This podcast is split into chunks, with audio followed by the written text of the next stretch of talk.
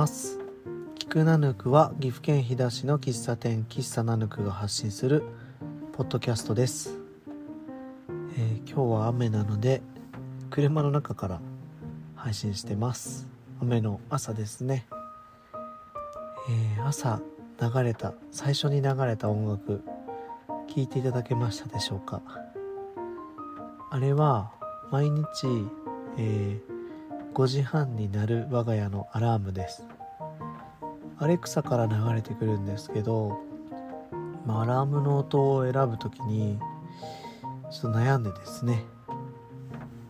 えー、今の音にしてます。なんでこの音にしたかっていうとまあ心地いいからなんですよね。もう起きれなくてすぐ起きれなくてもいいけどなんか鳴ってる。これは起きなきゃいけない音だけど慌てて起きなくてもいい。っていうアラームにしてます。まあ一回変えたんですけどね。一個前のももうちょっと綺麗な音のやつだったんですけどちょっと雰囲気変えようって言って最近は今の音にしてるんですが、えー、アラームの音って昔だと本当にピピピピピピピピとかジリリリリリとか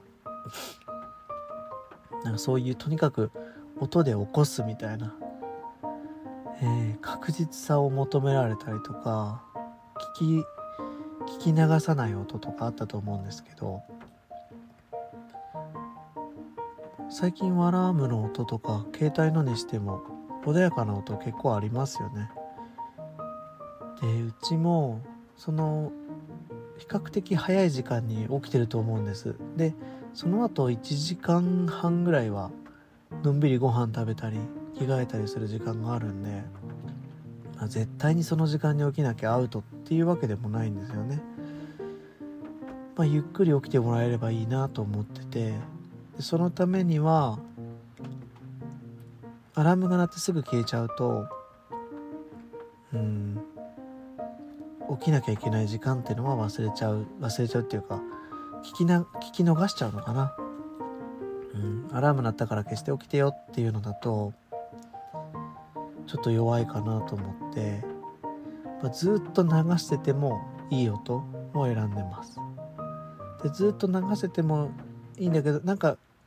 夢の中にでも入ってきてあれこれ何の音だっけ？あ朝の音やって認識して起きれるぐらいの アラーム音にしてますね。それが今の音楽ぴったりやなと思って、まあ、ただ5時半になると僕が起こしに行くんですけど、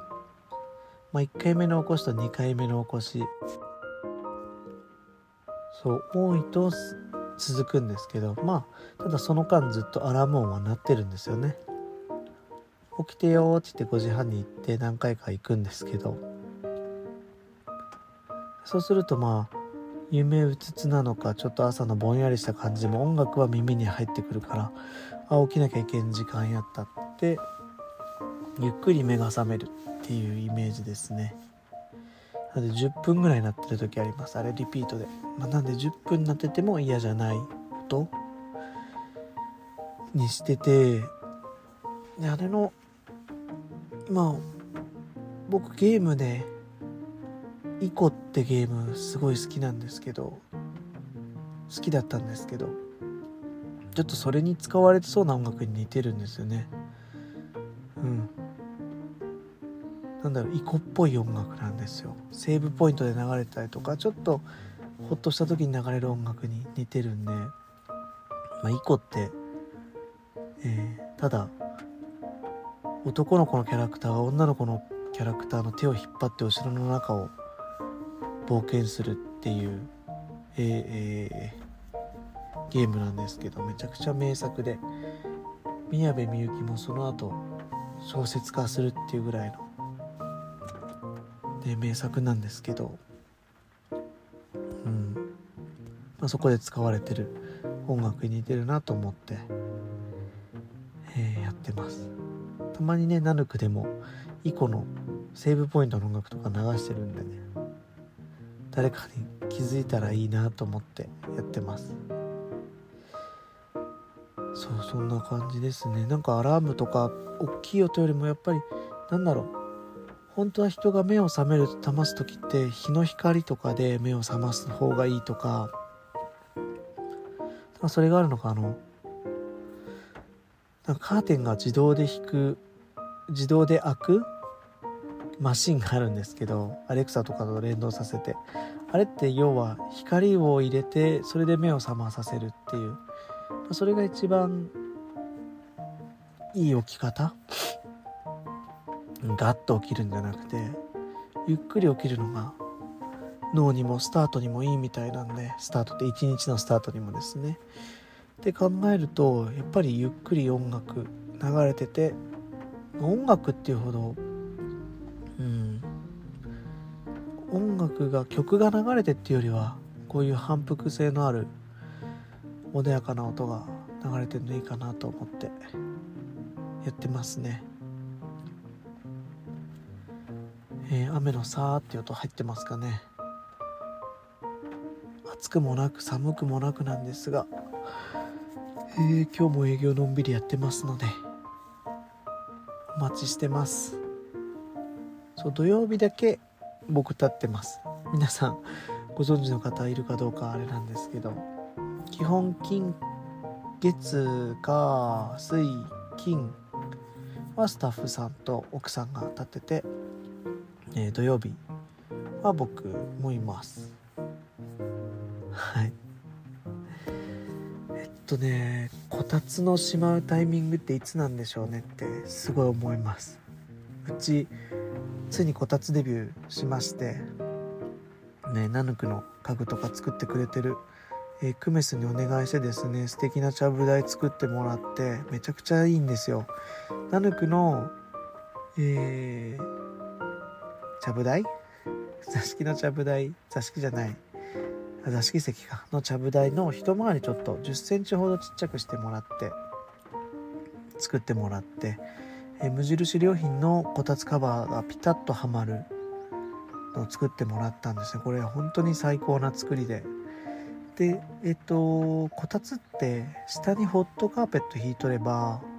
中にあの高校と光るやつつけなくてもいいなっていう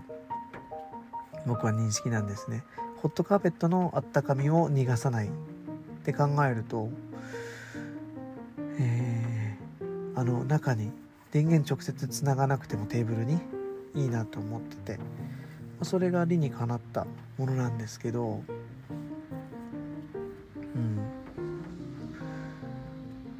すごい良くてもう本当に心地よくてで子供たちは中に入ってこたつの陣地取りとかでたまに喧嘩してますけどうん。いい環境なんですよね。でまあ居心地が良くて最近暑いなって日もあるんですけどまだこたつは閉まってなくてで朝夕寒いっていうのは飛騨のよくある話なんですけどこのまま行くと夏もまだありそうとか思っちゃってですね。皆さんいつ頃決意してしまってんのかなっていうのが気になってます。うん。もしかしたら夏も出しっぱなしなのかなとか。ね皆さんのこたつしまうタイミング。多分あの関東とか東海とか主要都市らへんはもう閉まってるような気はしますけどね。田舎の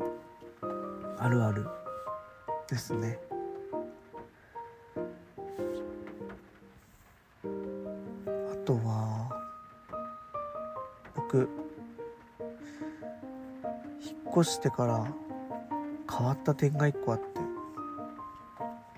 あ、プラゴミをちゃんと分けるようになったっていうのはあるんですけどプラゴミの出し方もですね変わりましてプラゴミの傘を減らすためにめっちゃプラスチックのトレーとか切るようになりましたね。なんか置いてあるとハサミを入れて4回2回切るのか。縦横で切って、えー、それをまたトレーをですね重ねてみたいな。すんごい切ります。で傘を減らすみたいな。前こんなのやらなかったんですけどなんかねゴミえー、そうやって減らすのが楽しくなってきちゃったんですよね。であとはなんだろう砂糖のあい砂糖が入ってた袋とかなんかちょっと頑丈な袋とかが出てくると何でもいいですよ。お菓子の入った袋でもちょっと頑丈そうなパッケージに使ったような袋があるとそこに生ゴミとかめっちゃ詰め込めるんで嬉しくなっちゃうみたいな。なんかゴミに対して水回り付近で出るゴミに対して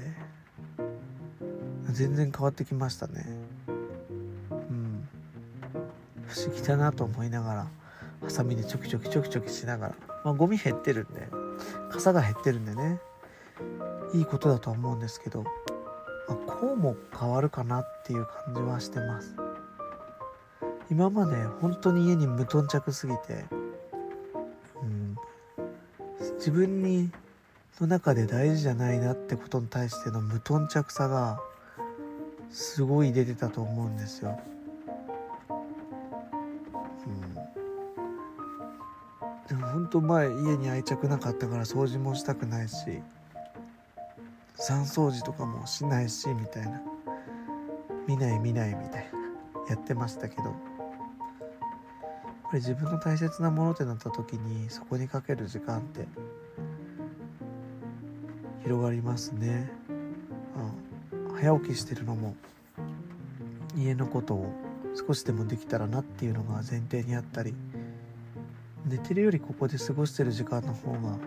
いいかなと。まあ寝てる時間も長いですけどね。夜9時ぐらいに寝て4時 ,4 時台に起きてるっていうだけなんでしっかり寝てるって感じなんですけど。うん。そんなとこですね。なんでゴミ切ったり結構してます。であと最近本当に思うんですけど僕めちゃめちゃ電話苦手です。電話が苦手だなって再認識して。メールとか LINE とか DM は比較的早く返せる。たまにね、まあ、放置しちゃう時あるんですけど返せるかなって思うんですけど本当に着信は苦手で必要な時ねはありあるので僕も電話かけたりはするんですけどなんだろうな。あまり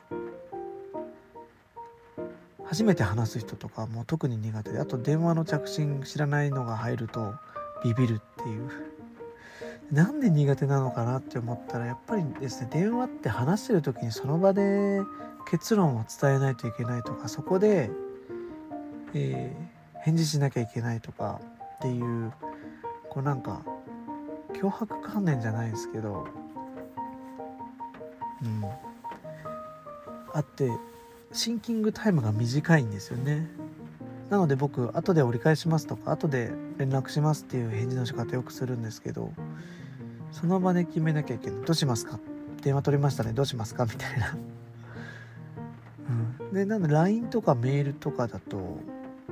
まあちゃんと考えた上で相談とかした上で返事ができる。しやすい。